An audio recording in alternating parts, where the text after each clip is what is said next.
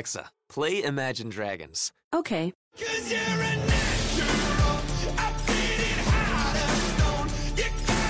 With Amazon Music, a voice is all you need. Get access to over 50 million songs. Download the Amazon Music app today.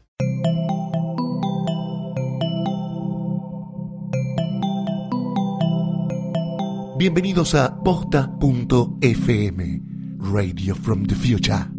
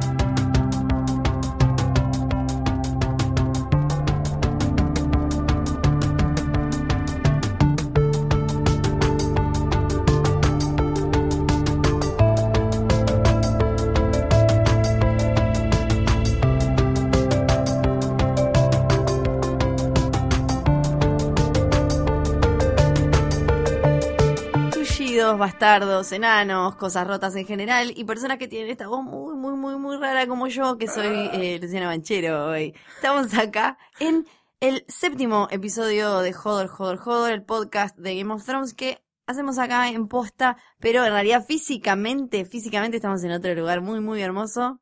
que ¿Cómo se llama? Vos, Florencia. Yo Sánchez. soy Florencia Sargenti, ¿qué tal? Eh, mucha gente eh, subrayó tu imitación de, de Lady Stoneheart la semana pasada. Hermosa me salió, que sí, ¿viste? te salió muy bien. Que no leyó los libros probablemente no sepa quién es Lady Stoneheart, pero bueno.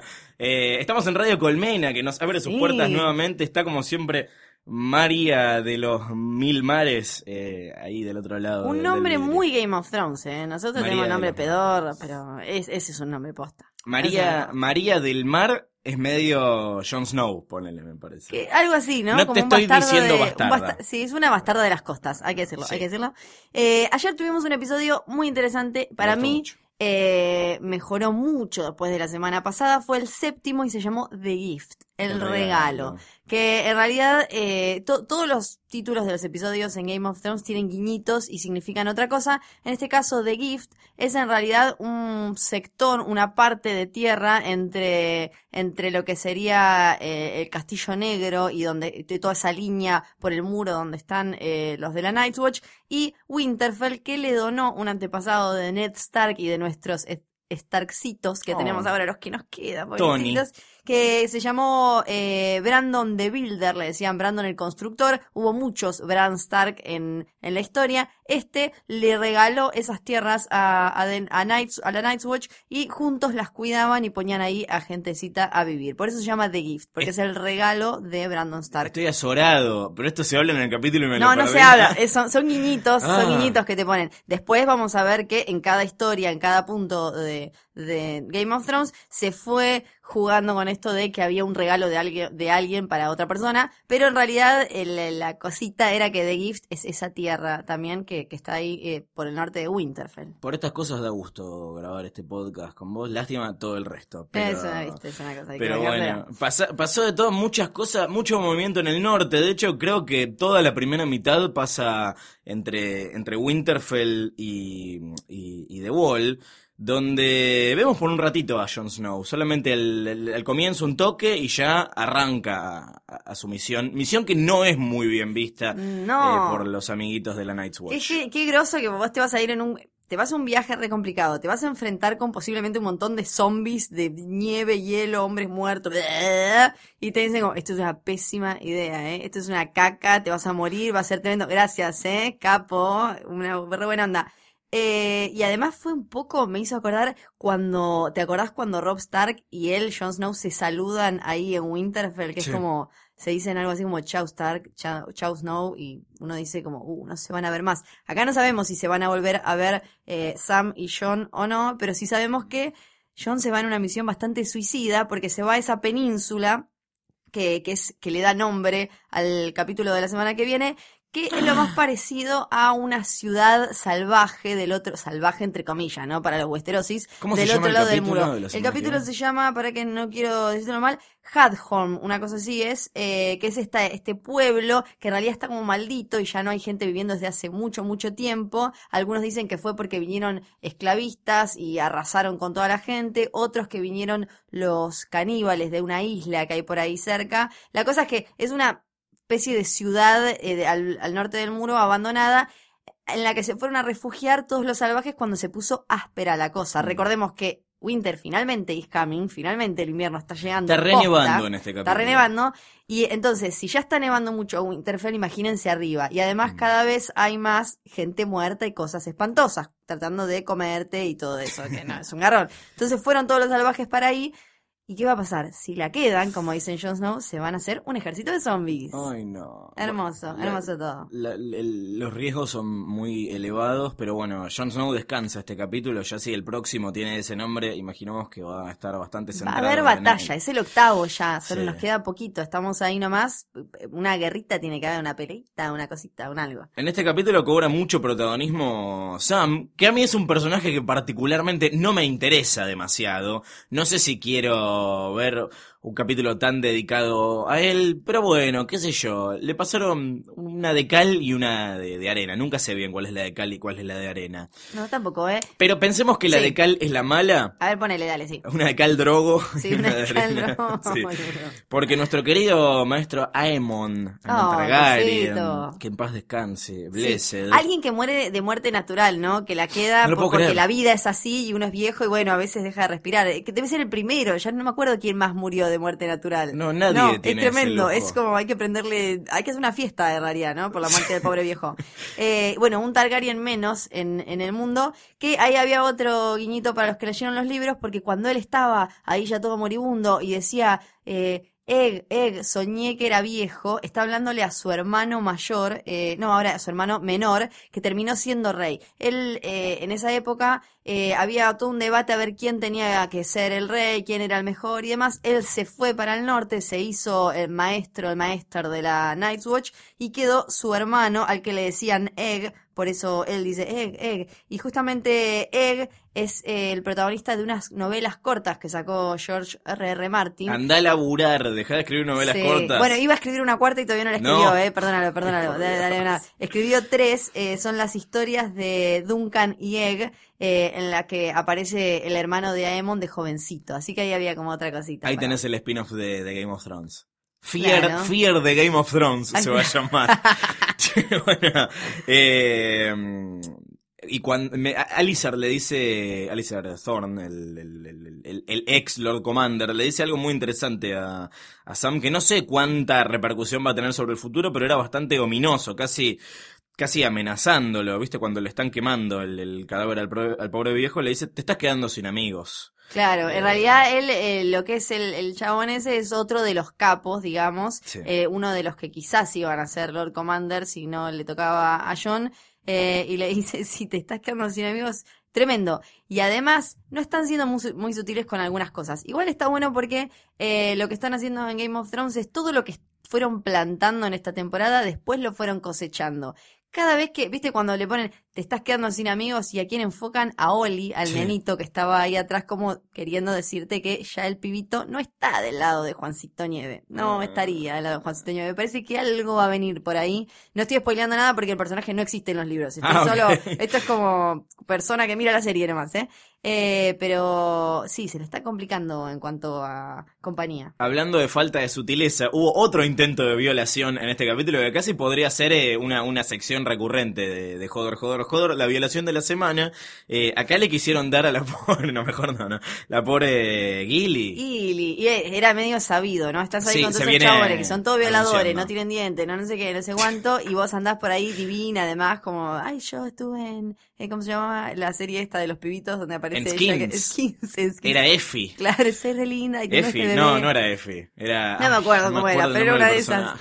Eh, Bueno, no importa. y se pasea ahí con el bebé y a Emon le dijo, llévatelo al sur, llévatelo al sur. Esto en los libros es... eh, O sea, como venimos diciendo en Hodor desde que arrancó esta temporada, llegar al mismo lugar pero de forma diferente. Porque en Mm. los libros, John para esta altura ya los mandó al sur, los mandó a Old Town, a Antigua, para que Sam estudie para ser maestro, porque eh, se ve que Aemon se va- la va a quedar y nos Sí. vamos a quedar acá sin alguien que entienda los libros, que sepa un montón de Ah, cosas. por eso se hablaba tanto de Antigua en los Claro, últimos capítulos. exacto. Entonces, si la manda y la manda con Gilly, porque también la verdad que Gilly no, no, no da mucho que esté ahí. Ya No. pobre con lo que vivió con el padre. De hecho, antes de, del, durante el intento, eh, se discute Sí. la belleza de Gilly. O sea, Sí, dice- ¿en realidad estás buena o, o- Claro. o te damos porque No, sos no, la no. única? Sí. Tremendo. Es tremendo, es tremendo. Eh, sí, hay que decirle, no, está buena, en serio, es una linda chica. Es bonita, es una linda bonita, chica. Y, y- y me encantan estas instancias en las que em, en Game of Thrones se acuerdan de que hay lobos. Ah, viste que aparece, porque Sí. les sale muy caro hacer los dragones y los direwolves. Entonces los meten cada tanto, pero bueno, un gran momento igual de Sí. Ghost, de fantasma. La porque, sombra del amor. Claro, eh, John lo dejó, se ve que me dio pillo para cuidar a su amigo, porque dijo, bueno, acá este, el gordito medio naveira, mató a un White Walker de pedo, yo no sé si va a poder contra todos estos borrachos, y lo dejó ahí. Entonces Ghost apareció, pero un segundo aparte, se dan vuelta ellos y cuando vuelven a mirar, no, ya No está, está el- efecto ya está, hermano. Anda a pagar vos ese CGI, ¿sabes qué? Y como recompensa por haberla salvado, ella se lo garcha. No al lobo, sino a Sam. Vos, Porque- claro, es- sí, porque sería complicado, Aló, Sí, ¿no? además, Pero- muy caro. Quizás lo efecto. pensó ella y dijo, el- a ver, tengo que ser agradecida con el lobo o con el pibito este. No, el lobo mucho pelo, era mucho lío. Y fue con el, fue con el pibito. Sí, que bueno, era virgen a todas luces, ¿no? Porque Sí, empieza a disfrutar como Sí. si no hubiese, no lo hubiese hecho nunca y de hecho nunca lo había hecho. Así que termina en una nota positiva, algo que había arrancado bastante oscuro Sí, en el sí, muro. ponele, ¿no? Ponele. Aparte, estaba, como él estaba todo roto, vos decís, ¿qué sentirá, no? Este pobre hombre está todo roto y por primera vez vienen y le hacen eso. Pero bueno, un poco más abajo había gente pasándola mal Sí. en Winterfell. Eh, porque la vemos a Sansa, que ya está, obvio, toda moretoneada, con este chabón que la ultraja, le Me hace cualquier cada cosa. noche, dice. claro, Ramsay Bolton. Tiene sentido que el señor le haga cualquier basura porque es un ser inmundo, eh, básicamente Ramsay Snow. Entonces cuando viene eh, Rick, ¿por qué no le vamos a decir Theon? Fue muy, Rick. fue Rick, eh, fue Rick. hediondo en este capítulo. Y ella le dice, ¿se acuerdan de la viejita que le había dado la vela, que lo había conectado con Brienne y que le había dicho el norte recuerda? Sí, le dijo, cuando tengas problemas, prende esta vela en esta ventana, En de la esta torre más torre, alta, exacto, bla, bla, bla. y te vamos a ayudar. Bueno, le salió el tiro por la culata. Le salió. Y nos hicieron la gran, eh, además, el silencio de los inocentes. ¿Te acordás? Porque nosotros lo vemos a Theon subiendo Sí. una torre, yendo, abre la puerta y no era esa torre toda No. maltrecha, toda chorongona, en la que había que prender la vela, sino era una en la que estaba Ramsey como, chancho comiendo ahí, pasando la bomba. Entonces la viejita eh, pasó mejor vida. Es destacable de todos modos la lealtad que muestra Rick, aunque sea eh, a, a- a un ser despreciable como es Ramsey. Sí. Eh, yo por un momento pensé que lo iba a traicionar, pero esto siendo Game of Thrones, obviamente nada termina bien para los Stark. eh, así que no, bueno, pobre viejita. Sí, solo se puede sobrevivir básicamente si no se es un Stark en Game of Thrones. Pero para mí lo que se vio bien en este capítulo fue que Theon está, está roto. Sí. Está roto por dentro en serio. Y de golpe es Theon Greyjoy y de golpe es Rick, este ser que creó y maneja eh, Ramsay Bolton.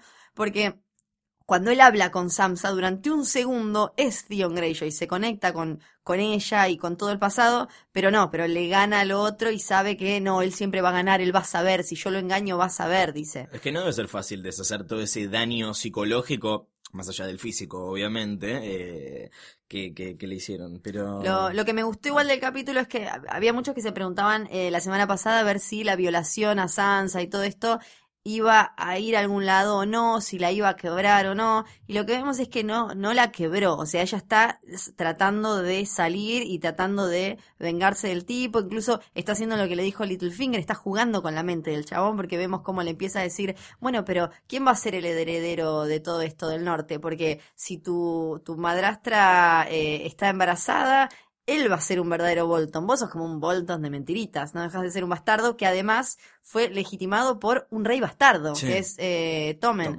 Entonces, eh, ella ya está jugando, a pesar de que después, bueno, ve a la vieja y queda, queda un poco desacomodada. pobre Todo mal todo que el la tiempo. vieja está, digamos, de dentro para afuera.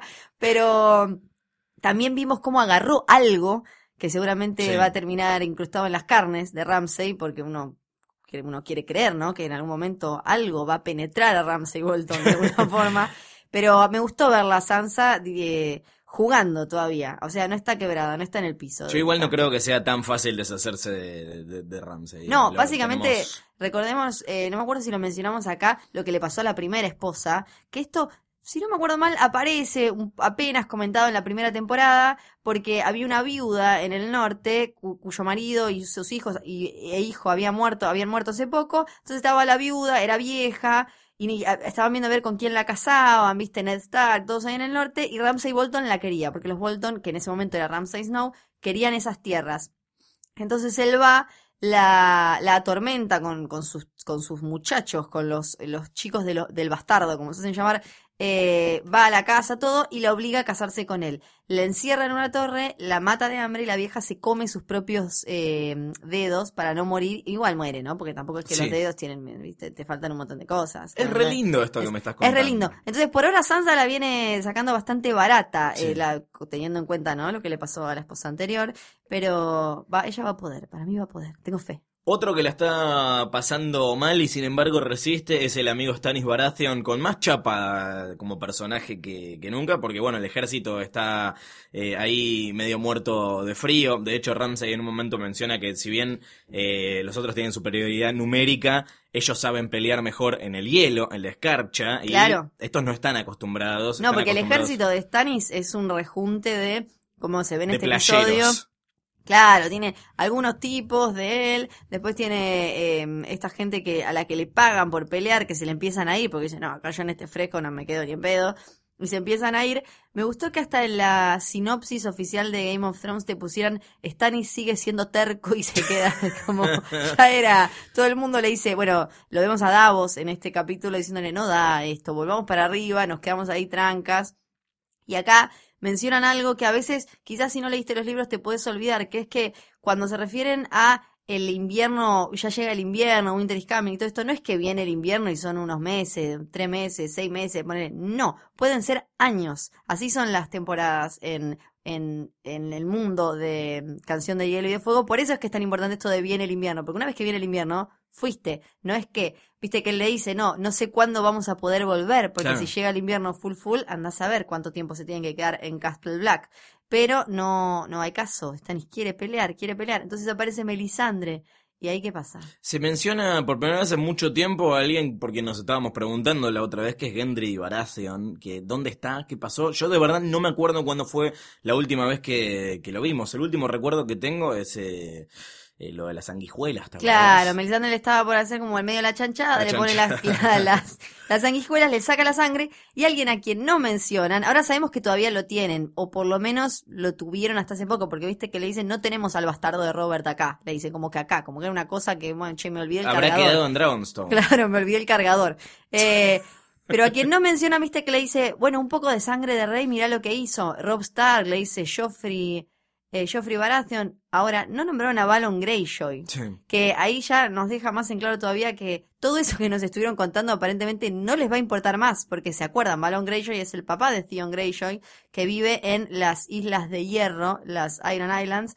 Eh, Para mí nunca tuvo chance igual, ¿eh? no, no tenía chance, pero en los libros es toda una trama muy importante, porque ellos también tienen su propia pelea por el poder, eh, tienen ellos su propio trono, en algún momento supieron eh, tener eh, un rey y demás, y hay ahí toda una, una, es medio un embole, pero hay cosas interesantes. Además, también se cruzan un poco con la historia de Esos y Daenerys y Valiria, y hay, hay todo un coso, hay un cuerno que quizás puede llegar a, a ser importante. Eh, y todo eso lo dejaron de lado. Y al no mencionar a Balon Greyjoy, a- eh, haciendo la listita de los reyes que lograron matar con las sanguijuelas, ya me parece que directamente le están diciendo, che, pifiamos, les contamos todo eso al pedo, olvídense, ya fue, porque era todo un embole. Pero la hermana de Theon no la vimos nunca más. No Sí. lo está buscando el hermano, no le importa. Capaz que se lo guardan para la, la próxima temporada. Yo, al menos en esta, si ya directamente no los nombraron. No los nombra, lo que me asombra es que ni siquiera como para que vos te acuerdes que existen. Eh, no, no los nombraron, no aparecen. Entonces ahí, bueno, Sobre Stannis- todo acá que en Game of Thrones sabes que nombran a alguien que no aparecía hace mucho tiempo y proba- probablemente en el próximo capítulo aparezca. Va a aparecer en algún momento algo. Acá ni siquiera nos lo recuerdan. Y Stannis, bueno, dice como, uh, todo esto está re mal, pero aparece ahí, está Melisandre hablándole con su ropita esa Te roja. estás meneando mientras siempre- lo decís. Sí, lo digo porque, viste que ella siempre tiene como su batita y se la abre y está como lista para todo. Para mostrar Entonces, las tetas en cualquier Él le momento. manda, le manda una manito por la cadera como, bueno, bueno, acá hace fresco, que venga algo. Y ella, no, se aleja y le dice, bueno, no tenemos acá al bastardo de Robert, pero Pero... tenemos algo mucho más poderoso. Mm. Tenemos como una super mega archi fuente de sangre de rey. ¿Que quién es? Es la, la niña. Es La es niña, la- es la nena, la nena de Stannis. La nena de Stannis. Que ahora entendemos por qué nos estaban mostrando todas esas escenas de el Stannis papá. El, el Stannis Arturo Puig, que lo veíamos en esas escenas tan lindas. La su- chancle de Stannis. Claro, que con Sherin, que estaba ahí, le decía, no, te compré una muñeca y bla, la muñeca estaba toda sarnosa y ahora estás así, pero bueno, yo te quiero, bla, bla, bla. Y ahí duda un poco, porque es bueno, todo es mi sueño, todo esto, porque hasta ahora Melisandre viene garpándole. Bien, lo que, le, lo que le dice más o menos se cumple. Y ella le dice, vos lo viste en el fuego, va a ser así, pero tenés que dejar algunas cositas de lado. Una hija, ¿qué te hace? No, no te hace nada. Tampoco la quiere tanto. Nada, tampoco tanto, lo tenés acá, mirá, nada, ya fue. Bueno, triste. Bueno. ¿Vamos a, a Dorne? Ay, por Dios. No, yo sé, no Por tengo, Dios. yo tampoco es tengo necesario, ganas. es necesario que vayamos para allá. Lo podemos repasar muy rápidamente. ah, es tremendo. Pasan Eh, dos cosas. Sí. Una, Mercela le vuelve a decir a, a Jamie, tío, no me hinché más los huevos, no quiero Basta, volver. basta, tío, basta. La cortás, que ya se lo Sí. había dicho. Y eh, Bron canta, se le se levanta a una de las de las serpientes Y hay tetas. y hay tetas, Hay obviamente, tetas. porque había para mí había que justificar la teta de la semana. Eh, la es hermosas tetas, hay que decirlo, Muy divinas, lindas muy lindas. Quedaron ahí entre lo- los barralcitos, Está entre- hermosas. en el- eh, rankea bien en el, en el ranking de tetas de Game of Thrones. Sí, que algún día, es necesario, claro, sí, hay que hacerlo. eh, culitos de hombre y tetas, eh, pero bueno.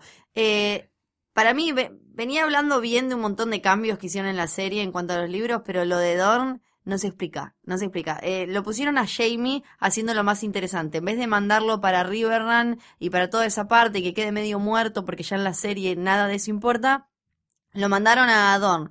Lo mandaron con Bron, que es uno de los personajes que medio como un comic relief, como una especie de como, ah, mirá, qué simpático, qué ganchero, nunca tiene algo relacionado con el drama muy importante, y no pasó nada. Pero lo hicieron cantar. nos sí, cantó divino, la canción de la esposa del Dornishman. Sí. Eh, ahora, ¿para qué? ¿Para qué? Después las Sand Snakes, no, porque el año pasado estuvimos con, eh, no, que el, el padre, el padre, el padre, bueno, listo, el Red Viper ya está, quedó con la cabeza ahí, todo hecha tuquito, divino, fue un gran momento, nos quedó para siempre lo de los ojitos.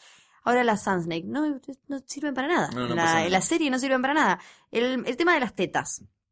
Eh, pusieron a una mina a usar la, la seducción y su físico para eh, jugar con un tipo, ¿no? Que eso me parece perfecto. La está- intención era humillarlo. La intención no- era humillarlo. No, no había otra. Era, agenda. lo había envenenado cuando en el capítulo anterior lo cortó, era, era para que su sangre se moviera más rápido, entonces se le iba más rápido y lo envenenaba más rápido al mostrarle las tetas. Era todo un golazo. Ahora, cuando después le da el, le da el antídoto, ¿para qué sirvió entonces todo eso? ¿Para qué, nada. ¿para qué nos mostraron eso? Si Bron no muere. Yo por un por segundo eso. dije, bueno, chau, Bron. Claro, yo también. Eh, si, si no iba a pasar nada, ¿para qué fue todo eso? Fue simpática, sí, las tetas estaban divinas, pero no, no sirvió realmente de nada. Nada. No, había que juzgar. No se movió la trama ahí. No, no, había que meter algo de Dorn, evidentemente, eh, pero no va- vamos a ver el próximo capítulo. Yo no creo que esto tenga ningún tipo de, de ramificación después. salvo que Bron se enamore de, de, de, de esta Sansa que me parece que es Tien o una cosa así, eh, y después, no sé, se case y quede ahí en Dorn para siempre, no sé, es lo único que puede explicar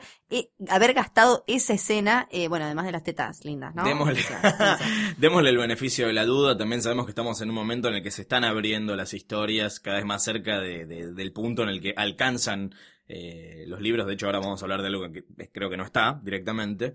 Eh, y capaz que pasa algo, qué sé yo. No sé. ¿Vos querés ver una historia de, de, de amor entre, quiero- entre Bron y la mina? y Mínimo, parece pero que no va a pasar. explícame, explícame por qué fue todo eso, por qué fue todo eso. Gratuidad, para mí fue Ah, gratuidad. maldición, maldición. Pero bueno, es muy interesante todo lo que ocurre en Merín, que en los últimos episodios estaba tipo, más allá de, de la sarna que le sale a Llora Mormont, eh, fue todo espera, era todo recorrido, y finalmente tengo la sensación de que se llega a, a algo. Un personaje que dice, vamos acá, y llega Sí, a su llegan, destino. Llegan. Eh, sí, bueno, lo primero que aprendimos es que a Dani, a Dani, me gusta decir- a Dani Targaryen, eh, o Kardashian, como dijo Chris Martin en el Red Blood 6, en el falso musical.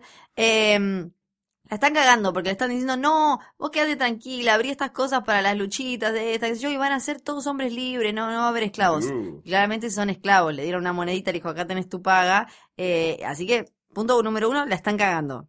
Eh, se va a casar con ese otro Gil, la están cagando dos veces. Dario Eh, Najares le dice que se case con él, ¿viste? Sí, le dice, bueno, ya fue. Casate conmigo, matemos a todos los, los capos de Merín, los Sí. capos de la- las otras ciudades, a todos estos aristócratas, todos estos chetos de mierda, le dice básicamente. Le tira una muy buena que es sos carnicero o sos carne. Claro, le dice, sí, sí, le dice como que los grandes, como, no, no le dice los, los grandes rulers, le dice los grandes... ¿Los eh, amos no le dice Masters? No, esos Creo. son lo- los masters son los que quiere Ah, está matar. hablando de los que va a matar. Claro, le dice eh, como que las grandes personalidades, los grandes reyes y, y todo, o son carniceros o son carne. Ahí y tiene razón, porque ya la vienen cagando, la llevan después, bueno, a esa a, a ese lugar, a ver, bastante truchín igual. Sí. Eh, como medio, Yo me no imaginaba tenían un- uno mejor para la reina. Un coliseo, era un partido de Boca Aldo Civi con sin Era público. como amigo, es la reina.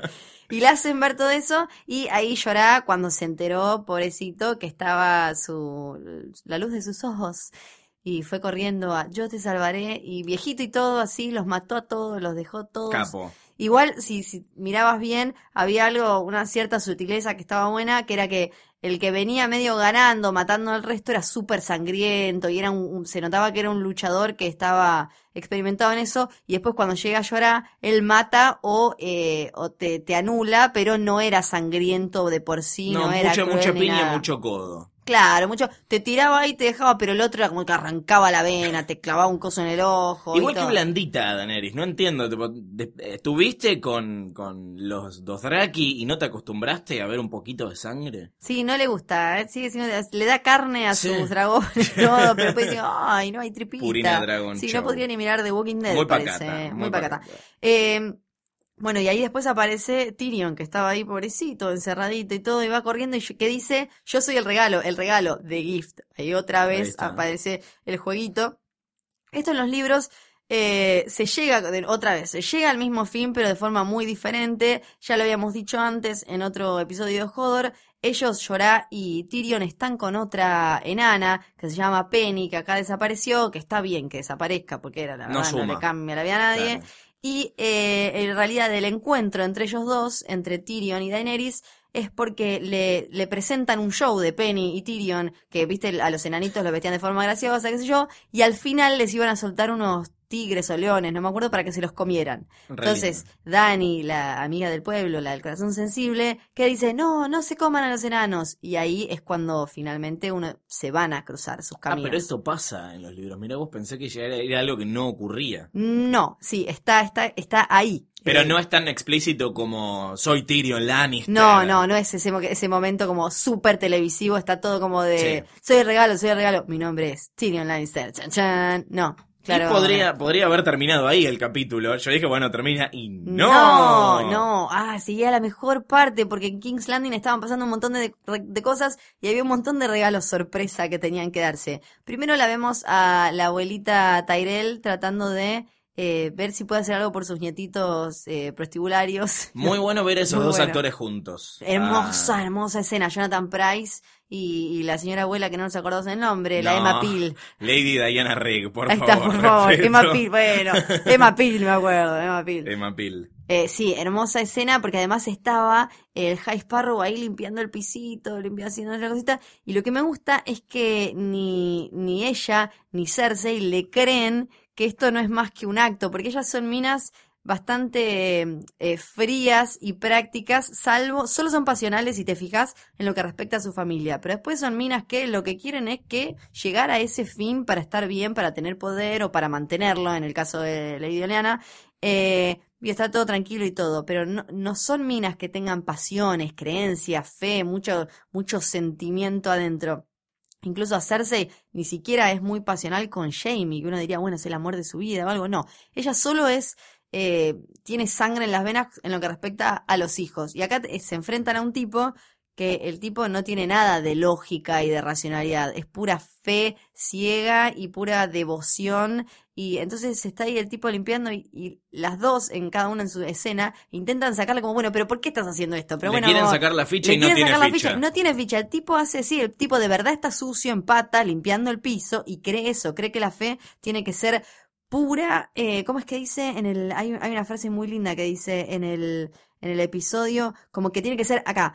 Fe limpia, simple y honesta, dice, todo lo que ellas no son, porque para él están todas eh, llenas de adornos y cosas que oc- ocultan un montón de suciedad. Sí, igual es un conchudo. Sí, es un forro. Es Es, un forro, es un forro. Yo no, no dije que no, pero sí, es un forro. Yo estoy muy a favor de que se las haga pasar mal a todos, porque son todos tremendos, pero es un jodido. Bueno, cuando le dice a Lady Oleana, eh, le dice cuando la mayoría deja de temer a la minoría, porque ella le dice como, bueno, ¿sabes qué? Cuando de High Garden dejen de mandar la comida, acá se va a armar. Sí, le dice él, pero no contra mí, se va a armar contra ustedes. Porque claro, acá empezamos a ver que eh, en realidad un- uno de los grandes temas de, de- de Game of Thrones y de Canción de Hielo y de Fuego es que hay enemigos que, enseguecidos en este juego de poder y de riquezas y demás, nuestros protagonistas, los de las grandes casas y demás, no ven que los verdaderos enemigos son los pobres y los muertos. Sí. Los muertos en el norte, como Jon Snow ya sí la vio, que dice, si estos se mueren,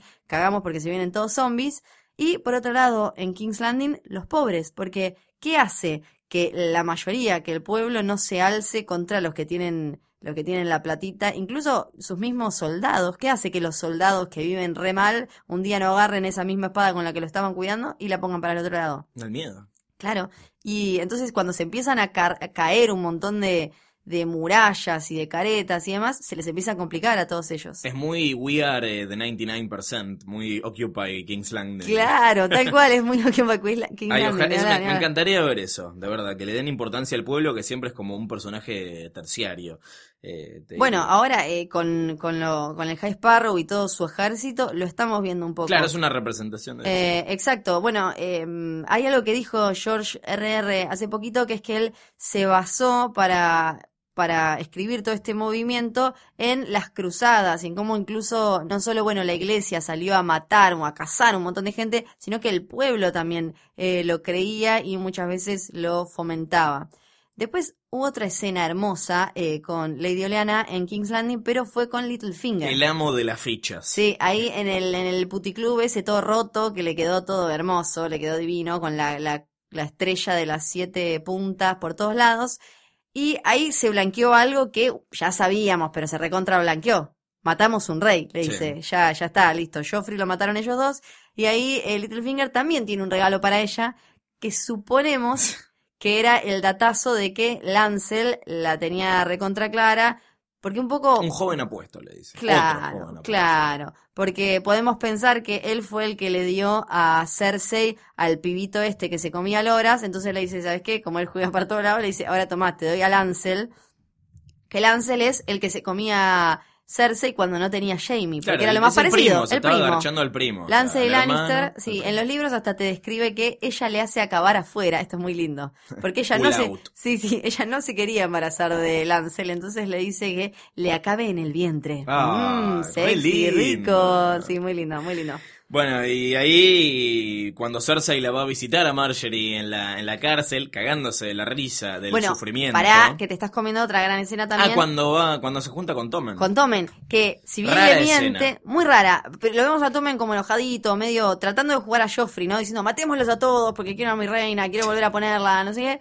Eh, y la madre dice, yo voy a ir a hablar. Eso es bolazo. Pero después cuando le dice, yo haría cualquier cosa por ver que no sufras, eso es verdad, lo de Cersei, porque para ella, ella lo está protegiendo de los Tyrell. O sea, en, en su lógica, e- esa parte es verdad. Solo le está mintiendo en de que voy a ir a hablar bien de ella, sí, le dice. Igual para mí es como una manera de manipular al que lo está viendo para humanizar a Cersei porque se le viene una muy jodida. Yo, para, le- yo creo le- que la ¿cómo vamos a ver pasándola mal. Y bueno, es que es el, es el costado humano de Cersei, los hijos, es el único costado humano que tiene. Sí. El único momento en el que es eh, honesta con Jamie, que casi siempre está enojada últimamente, eh, y con los hijos. Entonces ahí ella es muy sincera y, y se desnuda y choca con, bueno, después cuando va, como decías, a visitar a, a su nuerita, y pasan cosas. Sí, le lleva venado para comer, tomá, estaba re rico, yo lo comí Ayer, le la peor. Puta, no hay heladeras en esa época. ¿Sabes qué? El venado de ayer, pero está. Andate de acá. Ay, por Dios, histeriquia coli, cualquier cosa. Eh, y bueno, el gran intercambio del... Perra mentirosa, le dice. Sí, sí, sí. Y ella le dice. No, eh, Hateful Witch. Sí, ahí está, odiosa. Y, y ella le dice, chau, hermana, ¿te acordás que ella le había dicho una Ay, vez? Si me llegas a decir hermana otra vez, yo Te te, arranco la cabeza". surto y te recontramato. Fue una linda escena porque ella sale y hace como un, viste, como que Se se, cae de la risa. Pero le dura dos segundos. Dos segundos. le dura, Porque el High. Sparrow se la da vuelta de una Sí. manera hermosa haciendo eh, esta, esta comparación con, con, con la iglesia y lo que va a quedar de verdad cuando tiren todas las estatuas y esas cosas de oro que le parecen una gronchada. Fue hermosa, eh, fue hermoso todo lo que dijo en ese momento porque tiene mucho sentido. Arriba, Fue esa- muy Maradona diciendo el Papa con esos techos de oro. ¿Sabes lo que te alimenta esto? Porque eh, todo esa, ese lugar, esa septa de Baelor, es muy ostentosa, es muy vaticano. Tiene, ahí es donde, por ejemplo, le cortaron la cabeza a Ned Stark, ¿se acuerdan? Sí. Que estaba. El capítulo se llama? Baelor, de hecho. Exacto, tal cual.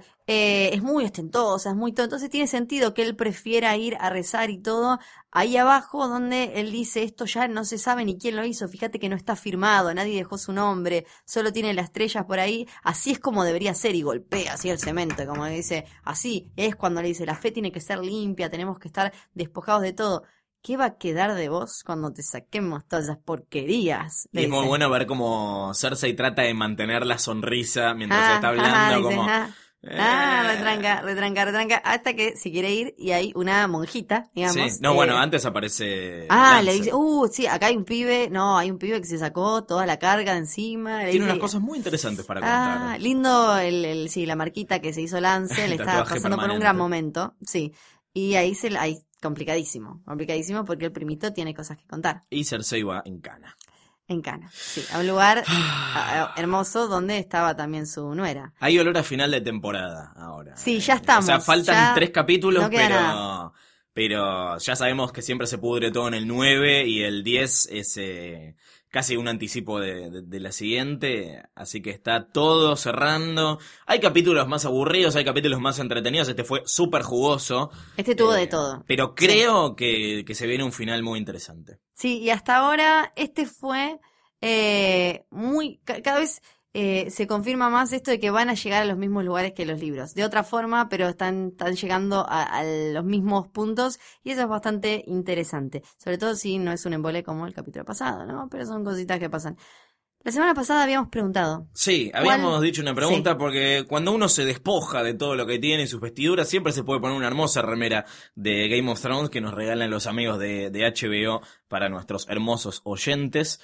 Y habíamos preguntado eh, cuál es el jugador más siome en este juego de tronos. ¿Jugador o jugadora? Vos habías dicho Cersei, yo había dicho Stannis. sí. Que bueno, me pinta un poco la cara en este capítulo. La, la- esa testarudez que tiene, eh, la, la estoy bancando un poco. Mucho más. huevo, mucho Sí. huevo. Eh, sí, Cersei me dio la razón porque le dijo al hijo, yo voy, y fue sola a la boca del lobo, Es fue solita, boluda. es una boluda. pobrecita. Está, está mal. Aparte, toda la temporada viene, viene perdiendo poder todo el tiempo ante este Todo chabón. el tiempo, arrancó con el tío que le decía, vos no sos tu papá, yo me voy, vos sos malísima, todo, todo va Pero aparte ella piensa que eh, erróneamente que lo está manipulando al. High Sparrow y en realidad es al revés. Sí, sí, sí, no Pero se dio bueno. cuenta. Eh, bueno, acá por ejemplo, Agustín dice Sansa porque desde el primer capítulo tiene esta actitud de mosquita muerta, no toma ninguna decisión ni nada. Sí.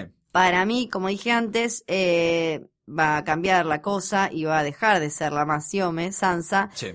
Axel dice acá Rob Stark. Sí, acá tiene un punto, me parece. Re- Rob Stark, yo me parece que mi voto va es compartido con Cersei y porque sabía que se tenía que casar con la hija de Walder Frey, recordamos, no le gustaba, se casó con la otra por caprichito, qué sé yo, va, después se come, le dice no, pero No soy- supo jugar. No supo jugar. Para mí no quiso jugar además. No, por- entendió, sí, se tomó muy a pecho lo del padre y no tuvo quizás eh, la listeza de Jon Snow. Bueno, ahora veremos, ¿no? Porque Jon también está política. muy complicado. Eh, después, eh, bueno, a ver. Porque vos sos la encargada de los mails, sos como la, la que, sí, la acá. que dice la hora y la temperatura. ya tengo. Temperatura en Winterfell menos 263 grados. Eh, otro que escribió fue Joaco, que dijo Daenerys que la banca, pero que no sabe hacer nada bien. Tiene dragones encerrados, para empezar. Sí, un punto para Daenerys. Tiene dragones, tenés dragones encerrados, hermana. No, no te vamos a poder votar. Qué difícil. Son todos Está unos tarados. Mauro dice eh, una opción que no te tenías. Eh, Robert Arryn, dice el personaje más Xiaomi. Es que es un nabo el pendejo, le está costando un huevo manejar la espada. Eh, todavía toma, debe, debe extrañar tomar la teta de la madre. Eh, bueno, otro que fue bastante goma, hay que decir, es John Arryn, su papá, que fue el que empezó todo esto de Sí. los hijos de Cersei no son eh, hijos de Robert Baratheon y que después terminó también con la muerte de Ned Stark. O sea que eh, John Arryn hizo Todo mal. todo mal, súper pésima. Eh, Joder, los Arryn son todos unos giles. Sí, Agustín dice Mace Tyrell, el papá Tyrell, porque es un gordito pasivo. Eh, no puede, no quiero hacer ningún tipo de juicio de valor, pero de algún lado le sacó los vicios el hijo. Ah, yo no sé, mirá lo que dice. Ojo. Eh, se cree un gran jugador, pero es menos relevante que los participantes del nuevo Gran Hermano. Eh, Hay que sumarle puntos, a este muchacho. Me por- gustó. Sí, sí. Y ¿Qué vi? ¿Qué hay? Léelo, dale. No, pará. Se me pierden. Acá.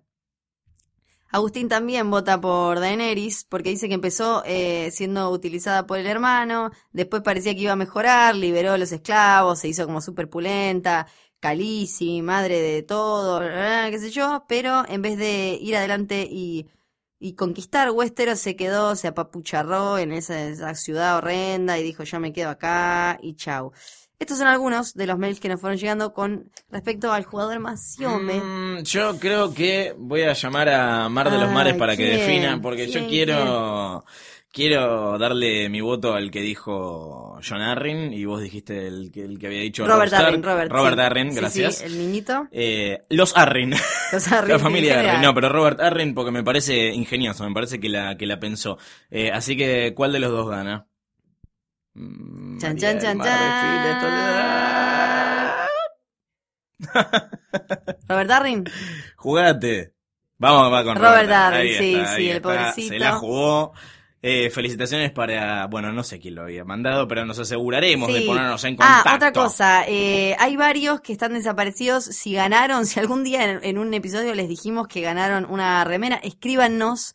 Jodor arroba posta punto fm, jodor arroba posta punto fm, también nos encuentran por Twitter, arroba posta fm, arroba Fío Sargenti, arroba Luciano Banchero, eh, somos reencontrables, no Somos se borren, reencontrables. No, no, no desaparezcan, no desaparezcan. Si quieren la remera, nos escriben. Y además la semana que viene tenemos otra remera para el ganador o ganadora, porque a tono con lo que viene pasando en el capítulo. Y antes de enterarnos qué es lo que va a ocurrir, queremos saber qué castigo les parece que le corresponde a Cersei por todo el terrible daño que ha hecho a su familia, a sus amigos, A a, sus enemigos, al pueblo Al de pobre King's Robert, Landing, al pobre Robertito Barastio, Ah. que mira dónde está. a Es tremendo. Jamie, a A todos. Así Jamie, que, que le mandó para allá. Más no, allá de no lo que importa le si leíste, claro, no importa Exacto. si leíste los libros o no, ¿qué castigo le darías vos? A Cersei Lannister. Así que bueno, jodor.posta.fm hay una Eh. hermosa remera de Game of Thrones para el que nos parezca más creativo. Lo juzgaremos aquí la semana que viene. Muchas gracias, Luciano Banchero. No, no sé si te agradezco, ¿eh? eh no sé si vengo la semana que viene tampoco. ¿Por no sé, qué? no sé. Lu, pero Lu, Esto vení. fue todo, nos despedimos acá, esto fue Jodor, Jodor, Jodor. Eh, no sé si nos escuchamos.